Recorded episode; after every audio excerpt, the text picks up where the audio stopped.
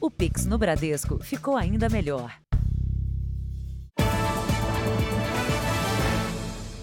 Boa noite. Boa noite. No coração de São Paulo, produtos roubados são vendidos livremente na chamada Feira do Rolo. A produção do Jornal da Record flagrou o intenso movimento e a ação dos ladrões na Praça da Sé. Os roubos geralmente são praticados por gangues de menores. Eles arrancam correntes e cordões e enfiam a mão no bolso das vítimas em busca de celular e da carteira.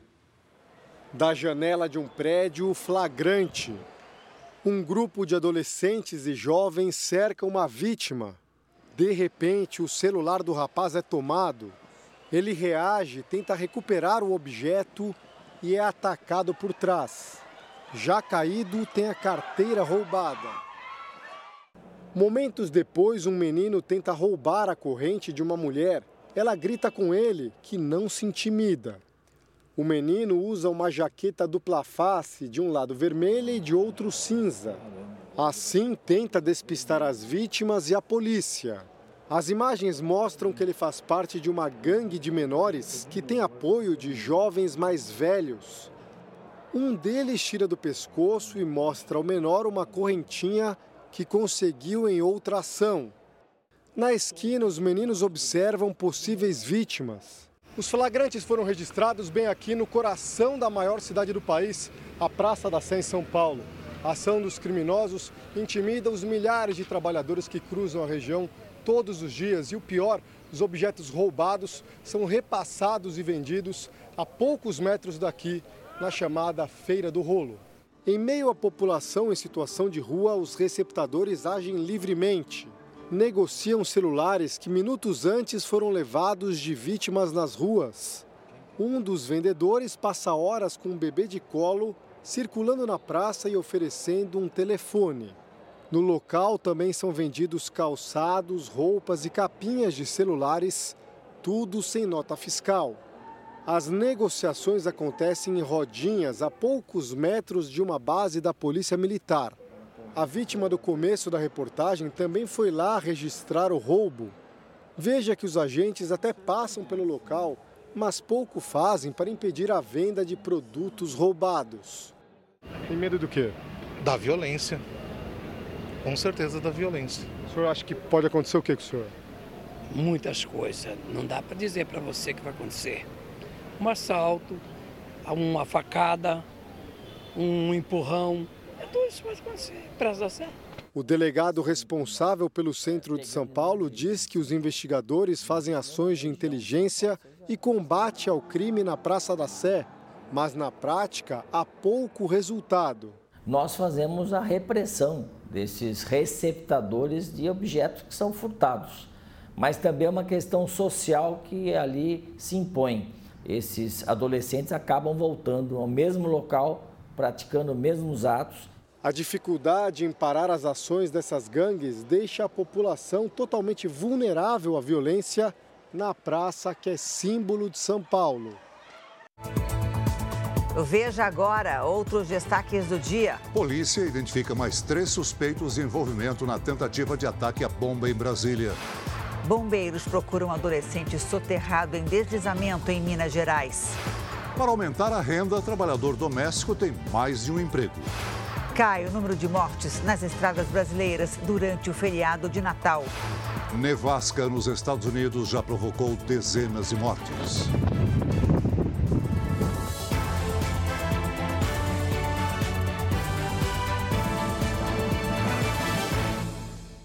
Oferecimento Bradesco, o que vem primeiro para você em 2023.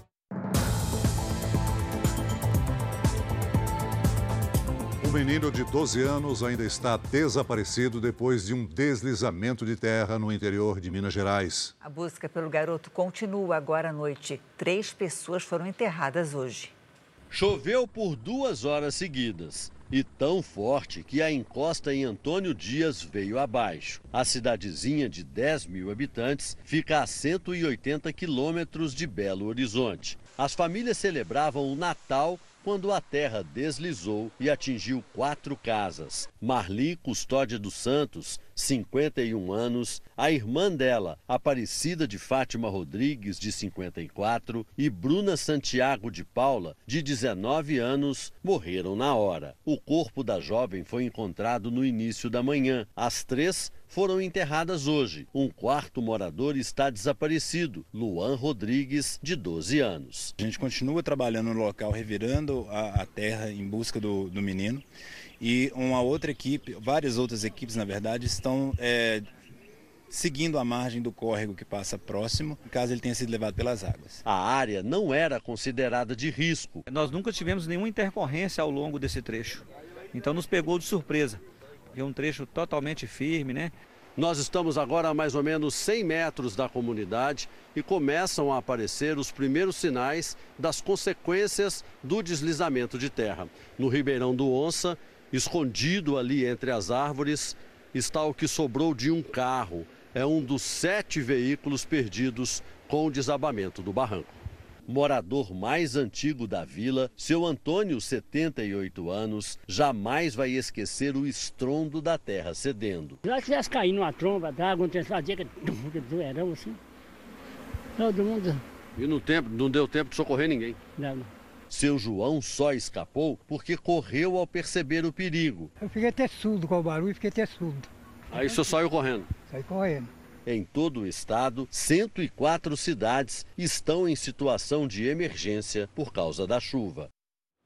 Ainda hoje, a previsão do tempo e a situação da chuva em outras regiões do país. Foram enterradas hoje quatro das cinco pessoas da mesma família que morreram afogadas no rio Tietê, interior de São Paulo. Entre as vítimas estão duas crianças. O grupo estava numa área de lazer, conhecida como Prainha. Este vídeo foi feito logo após o afogamento. Testemunhas retiraram os primeiros corpos e tentaram reanimar as vítimas. Meu irmão foi correndo lá para ajudar a tirar. A gente tirou, eu tentei ajudar, né?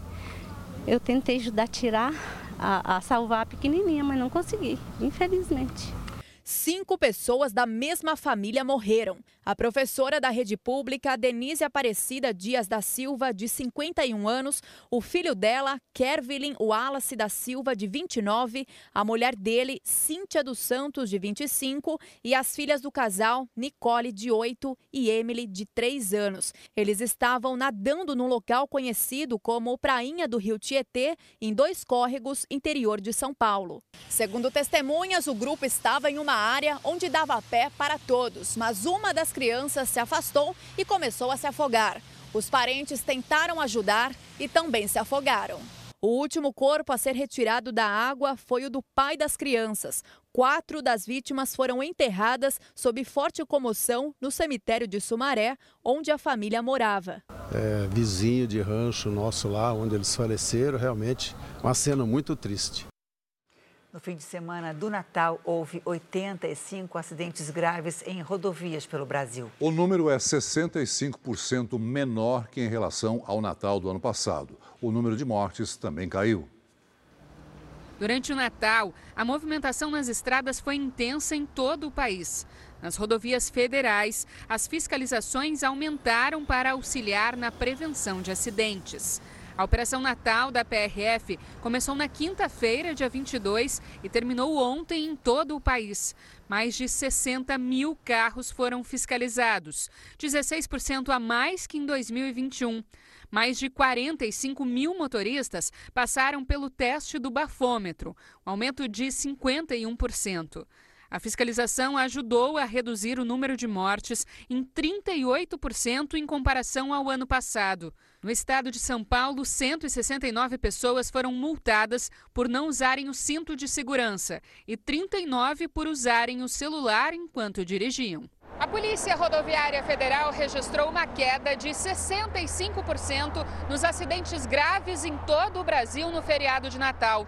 Ao todo, foram 85 ocorrências com 56 mortes. Dessas, duas foram aqui no Rio Grande do Sul. A Polícia Rodoviária Federal eh, ela intensificou as fiscalizações que mais causam letalidade no trânsito, mais causam acidente e letalidade, que são as ultrapassagens em local proibido e a embriaguez ao volante. Em Goiás, uma colisão frontal entre um carro e uma caminhonete deixou dois mortos. O acidente na BR-158, na cidade de Piranhas, causou as únicas mortes no estado. Um, dois, três. Cuidado aí. Nós diminuímos é, de nove para dois os mortos, mas é muito difícil a gente comemorar, porque são duas vidas perdidas. É muito triste para quem trabalha com fiscalização saber que pessoas não chegaram no seu destino final. No Distrito Federal, marido e mulher morreram após um acidente na BR-070. Dois adolescentes de 12 e 15 anos tiveram ferimentos graves. Em São Paulo, a vacinação contra o coronavírus está abaixo do esperado em crianças de seis meses a três anos com comorbidades, baixa imunidade e indígenas. Quase 90% das aplicações da vacina Pfizer Baby são da chamada Xepa.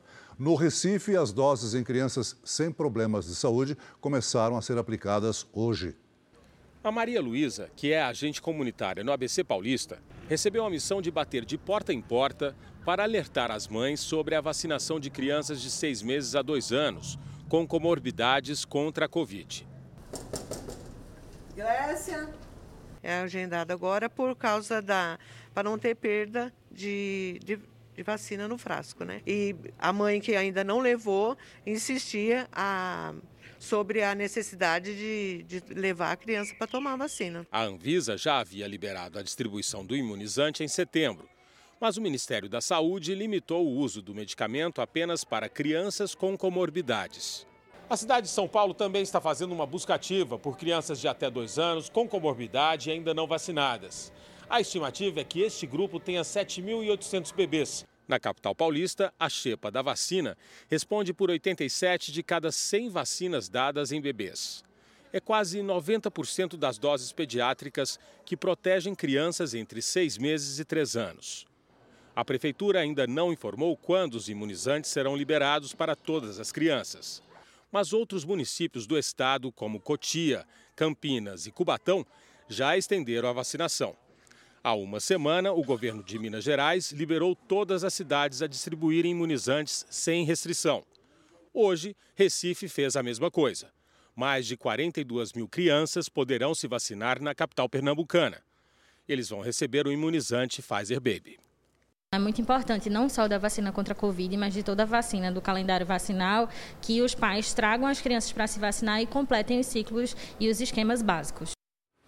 Nos Estados Unidos, tempestades de neve já provocaram a morte de 47 pessoas. É a primeira vez que uma nevasca atinge uma área tão extensa na América do Norte. O estado de Nova York foi um dos mais afetados. De todas as mortes registradas no país, 25 ocorreram aqui. Um cenário dramático para equipes de resgate.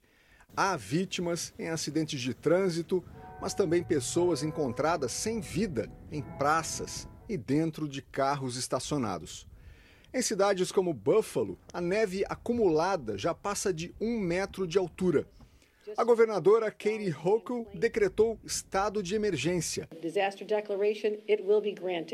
Ela admitiu que em algumas regiões, famílias ficaram mais de três dias sem energia elétrica em todo o país, ainda há mais de um milhão de pessoas às escuras. Cerca de 70% dos moradores ainda estão sob alerta meteorológico. Autoridades pedem que todos permaneçam em casa por causa do risco de congelamento. O clima extremo provocou temperaturas abaixo de zero em 48 dos 50 estados americanos. Em algumas regiões, termômetros marcaram menos 56 graus. Casas inteiras congelaram, assim como as plantações. Na Flórida, meteorologistas alertaram para a chuva de iguanas. A temperatura baixa faz com que esses animais de sangue frio fiquem paralisados e caiam das árvores. Apesar de parecerem mortas, as iguanas costumam sobreviver e recuperar a força assim que o frio diminui. Mais de 17 mil voos foram cancelados por causa da nevasca nos últimos cinco dias. Também houve milhares de atrasos. Segundo as companhias aéreas, as péssimas condições meteorológicas fizeram com que equipamentos congelassem e muitos funcionários não conseguiram chegar aos aeroportos. Os terminais ficaram lotados. Já comprei passagem em outra companhia e agora o voo foi cancelado. Diz essa mulher que deveria ter viajado há dois dias. Meteorologistas dizem que a tempestade começa a perder força, mas o aumento da temperatura só deve ser sentido nos próximos dias. E o Japão também enfrenta uma forte nevasca há 11 dias. Ao menos 17 pessoas morreram e mais de 100 ficaram feridas. Quem tem as informações ao vivo, direto de Tóquio, é a nossa correspondente Silvia Kikuchi. Bom dia para você, Silvia. Olá, Celso. Boa noite para você, para Janine e a todos que nos acompanham. A região norte foi a mais atingida, principalmente em áreas rurais. As autoridades pediram que os moradores sejam cautelosos e evitem passeios não essenciais. Em algumas cidades de Nagano, na região central do Japão, as temperaturas hoje de manhã aqui marcam 15 graus negativos. Em estradas do país, veículos ficaram presos por causa da tempestade de neve. Muitos acidentes aconteceram enquanto moradores tentavam limpar a neve que ficou acumulada nos telhados. Bombeiros aconselham que esse trabalho nunca seja feito sozinho e sempre na companhia de alguém. Nas províncias de Yamagata e Niigata, a neve está acumulada em mais de um metro e meio. Dezenas de trens e voos ficaram suspensos durante o final de semana. Mas, segundo o Ministério dos Transportes, as atividades já foram normalizadas. Celso, Janine. Obrigado, Silvia. Ainda hoje, incêndio em hotel deixa 14 feridos no litoral de Santa Catarina. E veja também, quase 90 cidades da Bahia estão em situação de emergência por causa da chuva.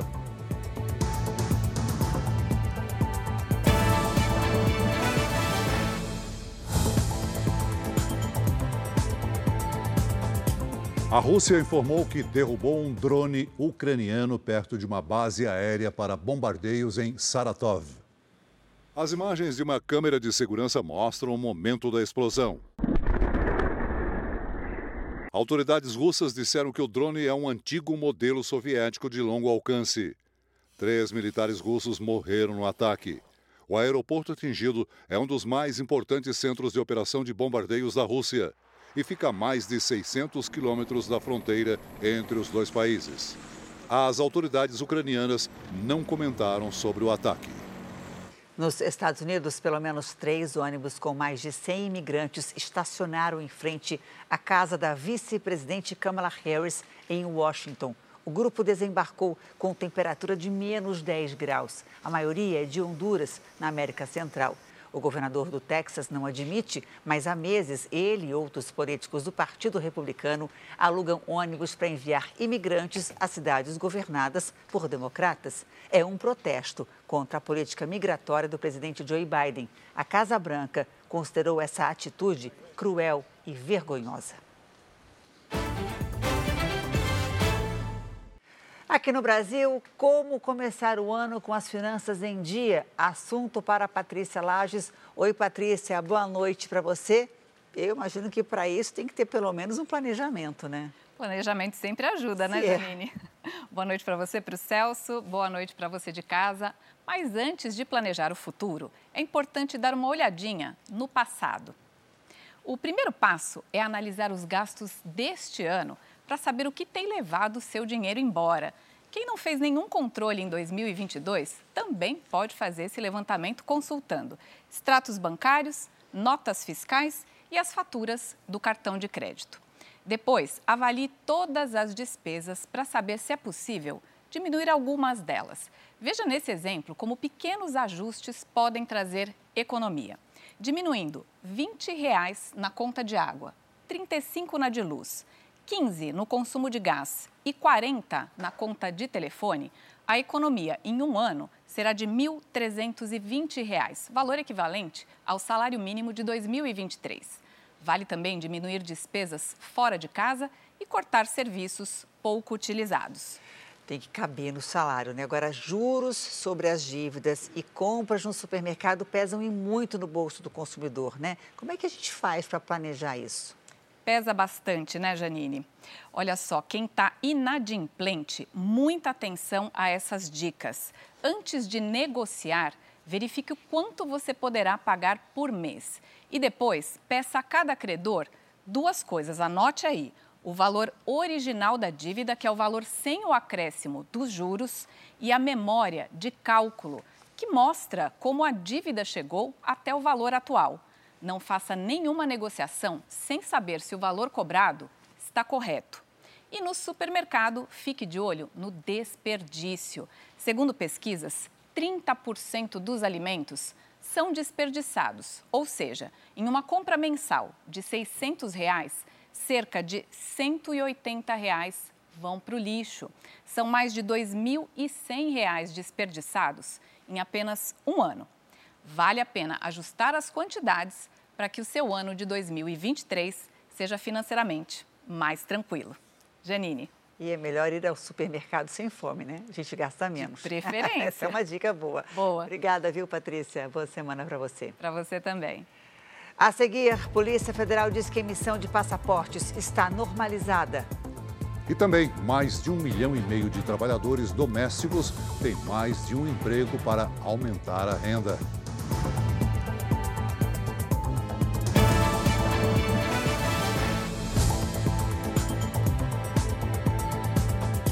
O número de trabalhadores domésticos aumentou este ano no país. O levantamento do IBGE mostra também que um terço trabalha em mais de uma casa para aumentar a renda. A rotina de trabalho da Priscila é intensa. Ela lava a louça, varre a casa, limpa a cozinha e a sala, arruma as camas e vai no detalhe para completar a faxina. Eu faço aquela limpeza e depois vem aquele depois com brilho, restauração e haver alegria, né? Porque os clientes, graças a Deus, sempre mandam aquelas mensagens de, de que está contente, que gostou. É, e, e quando eu vejo também que ajuda em casa, né? Coisa que eu não conseguia um tempo atrás. Essa é apenas uma das casas em que a diarista trabalha. No ano passado, ela deixou um emprego com carteira assinada. Agora, faz faxina de segunda a sábado em até duas casas por dia. Toda a rotina é compartilhada nas redes sociais para conseguir mais clientes. O número de trabalhadores domésticos em todo o país cresceu quase 10% nos últimos 12 meses. São quase 6 milhões de brasileiros na função. E desse total, 30% trabalham em mais de um emprego para conseguir uma renda extra no final do mês. O número de empregados domésticos aumentou bastante em 2022, mas com uma tendência diferente do que era pré-pandemia, que é uma tendência muito mais de informalidade do que formalidade, ou seja, muito mais trabalhadores com carteira não assinada do que trabalhadores com carteira assinada. No Brasil, uma empregada doméstica com carteira assinada recebe em média R$ 1.477. Apesar da rotina mais puxada, Priscila consegue ganhar quatro vezes mais ao trabalhar em mais de uma casa. Eu consigo pagar as contas da casa, pagar o aluguel, ainda sobra um pouquinho no final do mês para fazer uma, um passeio, uma viagem. Os combustíveis atingiram o menor valor no ano, agora em dezembro. Depois de vários aumentos e da queda no preço provocada pela isenção dos impostos federais, 2023 pode começar com novos reajustes. Na última abastecida de 2022, Edson pagou menos de R$ 5,00 no litro da gasolina, bem abaixo dos quase R$ 8,00 que chegou a pagar ao longo do ano. Se você pegar aí no final do mês, dá uma diferença grande. 2022 foi de grandes oscilações no preço dos combustíveis. A gasolina, por exemplo, na primeira semana do ano, custava em média R$ 6,63, de acordo com o um levantamento feito pela Agência Nacional do Petróleo a ANP. Na última semana, o preço médio chega a R$ 4,93, R$ 1,70 a menos. A queda nos preços começou a ser registrada a partir de julho, quando foram aprovados projetos de redução dos impostos dos combustíveis. Uma das medidas, a que zerou a tributação federal, vence no último dia do ano. E depois disso, os combustíveis podem voltar a aumentar que é terrível para o posto, né, para o empresário do segmento de combustíveis, porque precisa de muito capital de giro para sustentar isso, e mais ainda para o consumidor, né, que é o que paga a conta no final. Analistas apontam que o preço da gasolina pode voltar para a casa dos R$ 7,00 logo no início de 2023.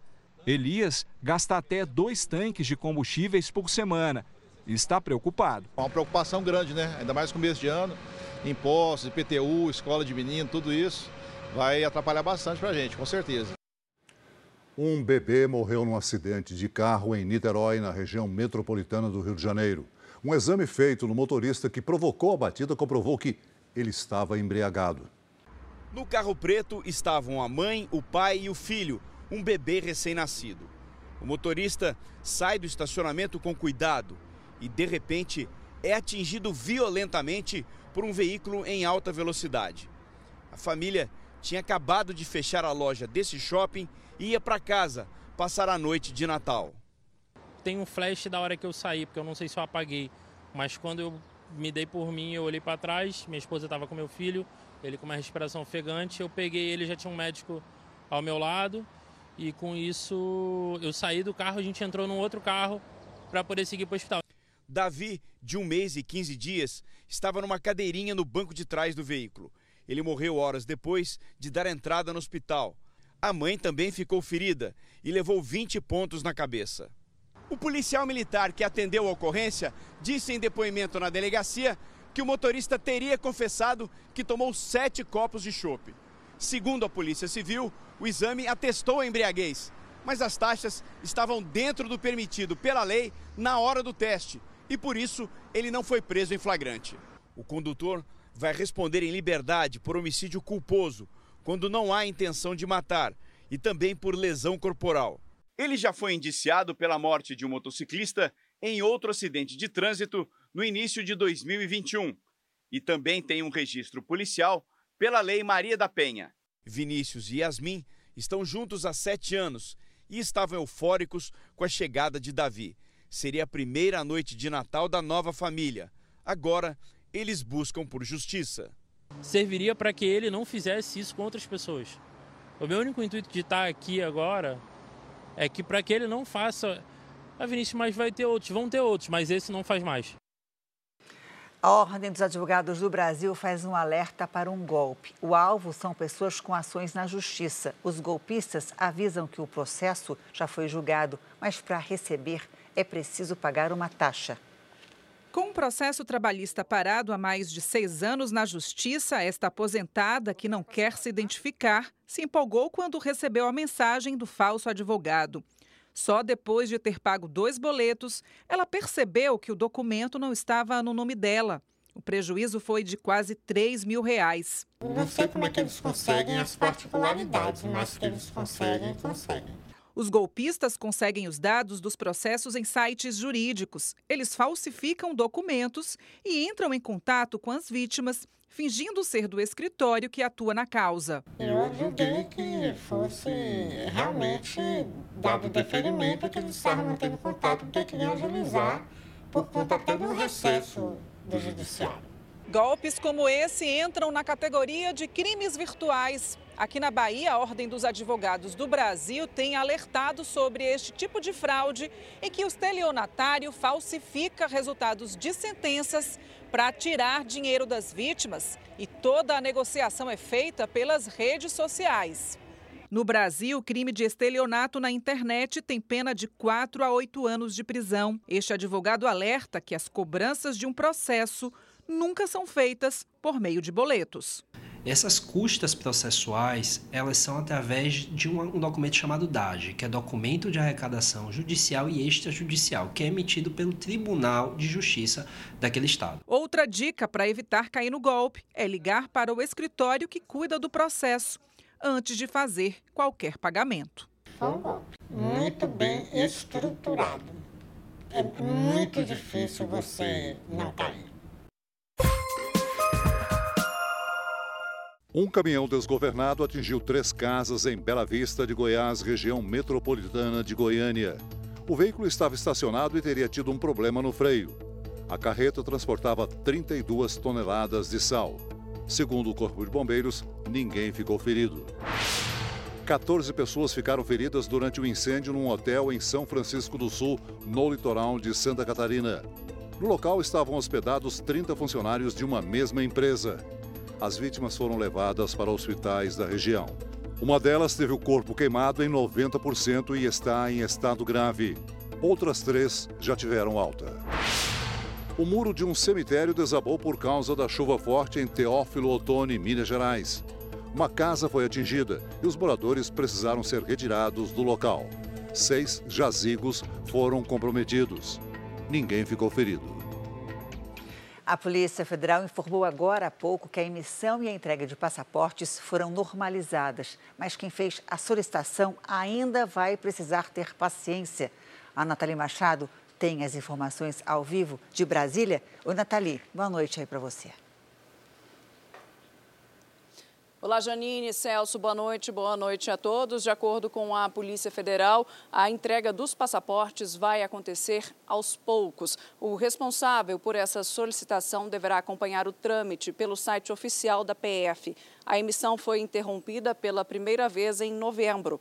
O Ministério da Economia liberou pouco mais de 37 milhões de reais e a confecção foi retomada por algumas semanas mas o serviço foi interrompido novamente no dia 1 de dezembro. No momento, aproximadamente 100 mil pessoas esperam para receber o documento. Janine Celso. Obrigada, Nathalie. Agora eu faço um convite para você ajudar a Abades. A instituição sem fins lucrativos já existe há 70 anos e atende mais de mil crianças e adolescentes com autismo e deficiência intelectual. Veja como participar quem quiser ajudar pode entrar nessa corrente do bem e doar o valor que puder. É só ligar 0500 508 0707 para doar 7 reais. 0500 508 0720 para doar 20 reais. 0500 508 0740 para doar 40 reais. Ou você pode doar qualquer outro valor através do Pix doe.abades.org.br. Se preferir, aponte o seu celular para esse QR Code e você vai ser direcionado para a doação. Ajude a Abades a construir uma sociedade mais inclusiva. A seguir, três suspeitos de envolvimento na tentativa de ataque à bomba em Brasília são identificados. E veja também os preparativos para o Réveillon mais famoso do Brasil.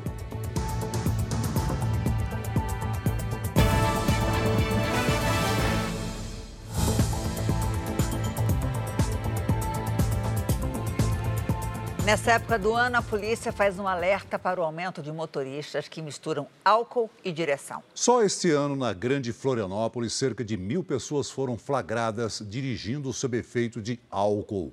A multa é de quase 3 mil reais, além da suspensão da carteira por um ano.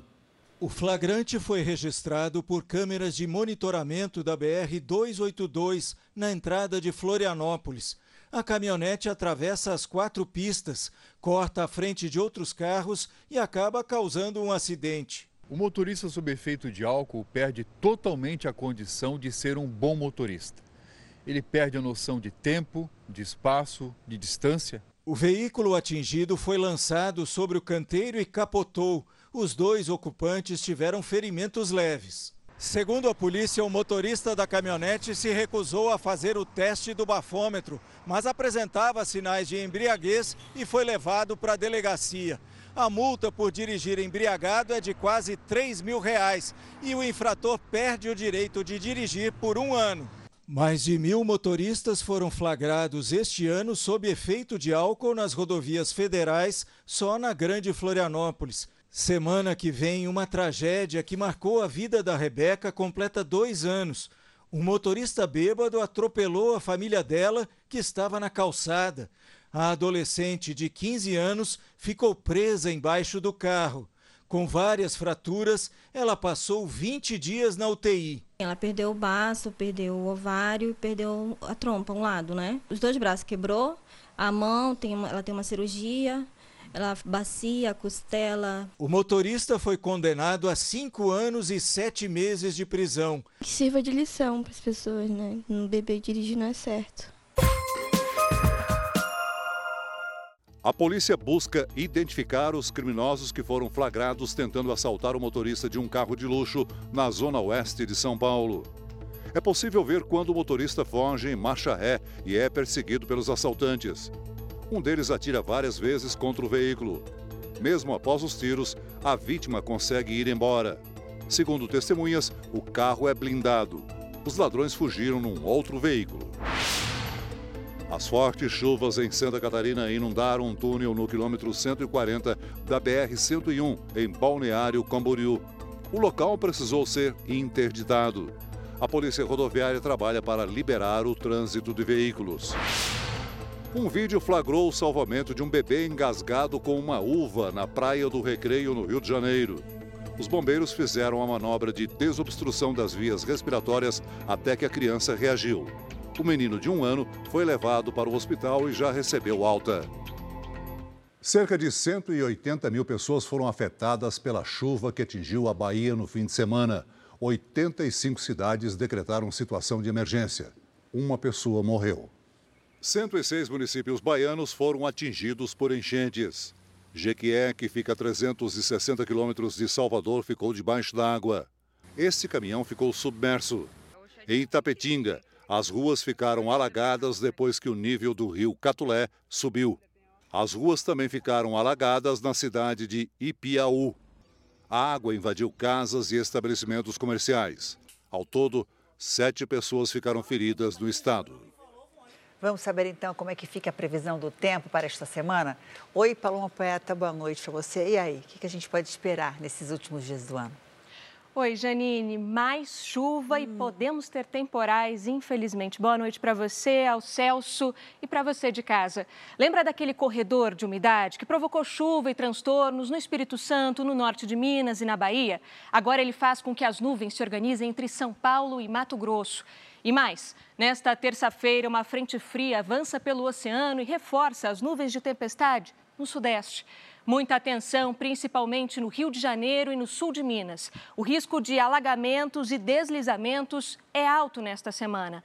Apenas nestas áreas claras do mapa é que não tem nenhuma previsão de chuva para amanhã. Vamos às máximas então. Em Florianópolis faz até 26 graus. No Rio de Janeiro chega a 33. Em Cuiabá faz até 31. Em São Luís e em Manaus, 32. E em Rio Branco, máxima de 31 graus. Em São Paulo, previsão de chuva para a semana toda, podendo causar transtornos nos próximos dias. A partir de quinta-feira, o volume de chuva aumenta e pode atrapalhar a virada do ano. E o calor vem e vai. Quarta, a máxima é de 29 graus. E na sexta, já cai para 23. O primeiro tempo delivery de hoje é para o Vinícius, que quer saber a previsão para Aracaju, Sergipe. Claro! Oi, Vinícius. Boa noite para você também. Por aí o sol está garantido e com muito calor nos próximos dias. Essa chuva que aparece aqui no nosso telão é aquela chuva passageira, só para refrescar mesmo. Agora, tempo delivery para o Sérgio, de Campo Belo, Minas Gerais. Claro. Oi, Sérgio. Você enviou para a gente esse céu lindo e colorido, né? Só que, infelizmente, esse cenário vai mudar nos próximos dias aí em Campo Belo. Vem chuva que pode ser forte, com risco de deslizamentos e alagamentos também. Participe do nosso Tempo Delivery. É só mandar o seu pedido pelas redes sociais com a hashtag Você no JR. Janine, Celso, até amanhã. Obrigada, Paloma. Até amanhã. Até amanhã, Paloma. O futuro governo dá sinais de que vai manter os principais cargos nas mãos do PT. Isso tem dificultado as negociações com os partidos que ajudaram a eleger Lula. Uma preocupação do mercado é com o Ministério do Planejamento, que ainda está vago. O impasse que gira em torno do comando do Ministério do Planejamento está dificultando a conclusão da montagem do primeiro escalão do novo governo. Depois de decidir que Marina Silva vai para o Ministério do Meio Ambiente, uma das ofertas de Lula para Simone Tebet foi a pasta do Planejamento. Mas a senadora sofre grande resistência por parte do PT e da equipe do futuro ministro da Fazenda, Fernando Haddad. E por isso, Tebet não estaria confortável em aceitar o cargo. A senadora senadora também teme não ter autonomia para montar a própria equipe e assumir o comando de um ministério esvaziado. Amanhã, ela tem uma nova conversa com Lula. O primeiro presidente já demonstrou tem grande carinho, respeito, reconhecimento em relação à senadora Simone Tebet como uma líder especial dentro do MDB.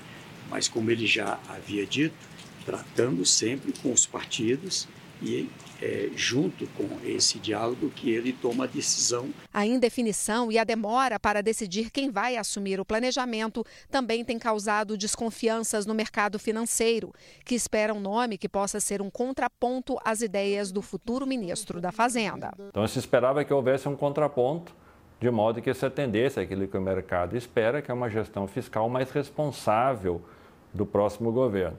Mas no entender do mercado, as sinalizações até agora adotadas caminham na direção oposta. Então, sim, a não indicação até agora de um nome gera essa expectativa negativa do mercado. O nome da preferência de Fernando Haddad é o do economista André Lara Rezende, que resiste em assumir o ministério. Outra pessoa que tem a simpatia de Haddad do partido é o atual líder do PT na Câmara, Reginaldo Lopes, que poderia resolver o impasse. O presidente eleito quer terminar de montar sua equipe até no máximo quarta-feira, mas sabe que não vai conseguir atender a todos. Partidos aliados já estão reclamando que as principais pastas da esplanada estão nas mãos apenas do PT. Hoje, Lula se reuniu com União Brasil e com PSD. O petista ainda precisa acomodar o PSOL, o PDT, a Rede, o PV e o Podemos. Nós temos ainda 16 ministérios presidente está conduzindo os encaminhamentos para que a gente possa é, conduzir esses anúncios e dar posse a todas as ministras e ministros dia 1 de janeiro. A Polícia Federal identificou mais três suspeitos de envolvimento na tentativa de ataque à bomba em Brasília. O inquérito sobre o caso foi enviado ao Supremo Tribunal Federal. A segurança na capital federal foi reforçada. O Senado Federal anunciou hoje que o acesso de pessoas será restrito até a posse do presidente eleito Lula em 1 de janeiro. Em uma rede social, o presidente do Senado, Rodrigo Pacheco, afirmou que não há espaço no Brasil democrático para atos análogos ao terrorismo. Depois da tentativa de ataque à bomba, o aeroporto de Brasília também terá mais policiamento para o dia da posse presidencial. Equipes vão monitorar áreas internas, externas e vias de acesso. O principal suspeito pelo crime está detido no complexo penitenciário da Papuda, no Distrito Federal. A Justiça converteu a prisão em flagrante de George Washington de Oliveira Souza em prisão preventiva. Segundo as investigações, George veio de carro do Pará e alugou um apartamento no bairro Nobre da capital federal.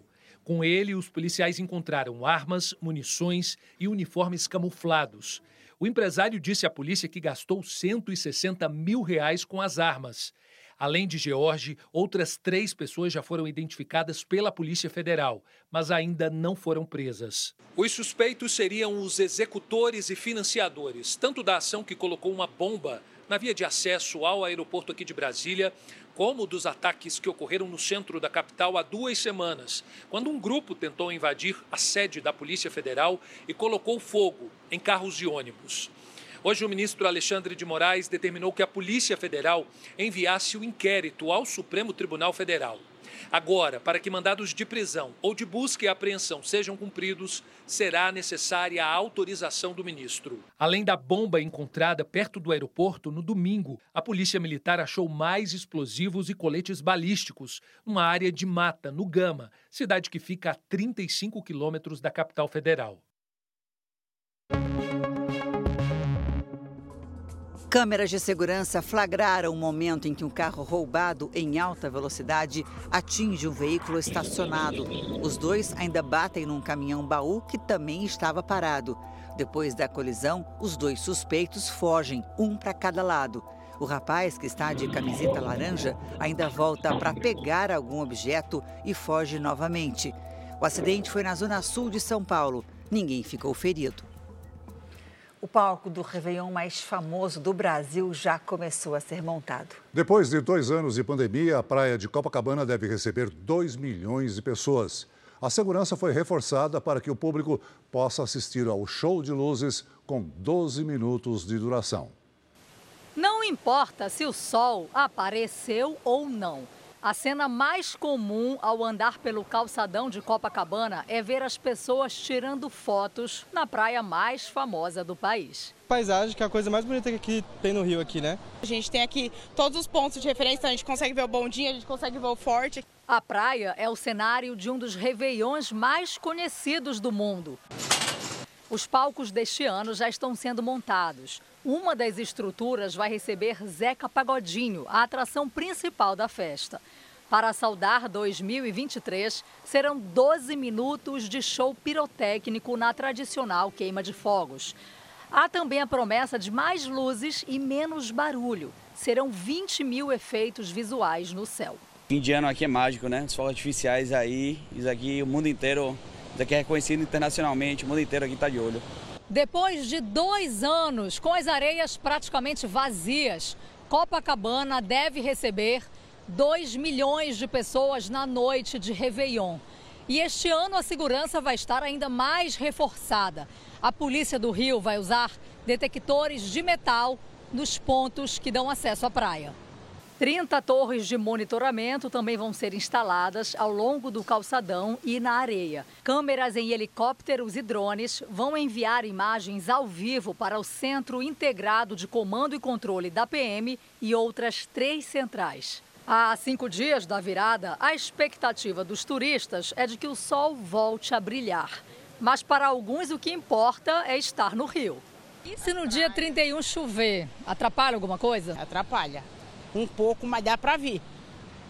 Não atrapalha não, viu? Não. Compensa. Rio é Rio. Quem puder vir, venha. O Tiago gosta tanto do Rio que seria facilmente confundido com um carioca. Mas ele é alemão escolheu a cidade para passar o fim de ano por uma razão simples. Ele diz: além de lindo, é melhor chover do que nevar. At least it's not snow, right?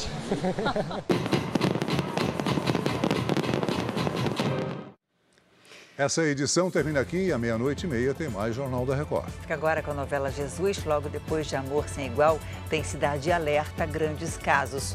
Boa noite para você. Boa noite.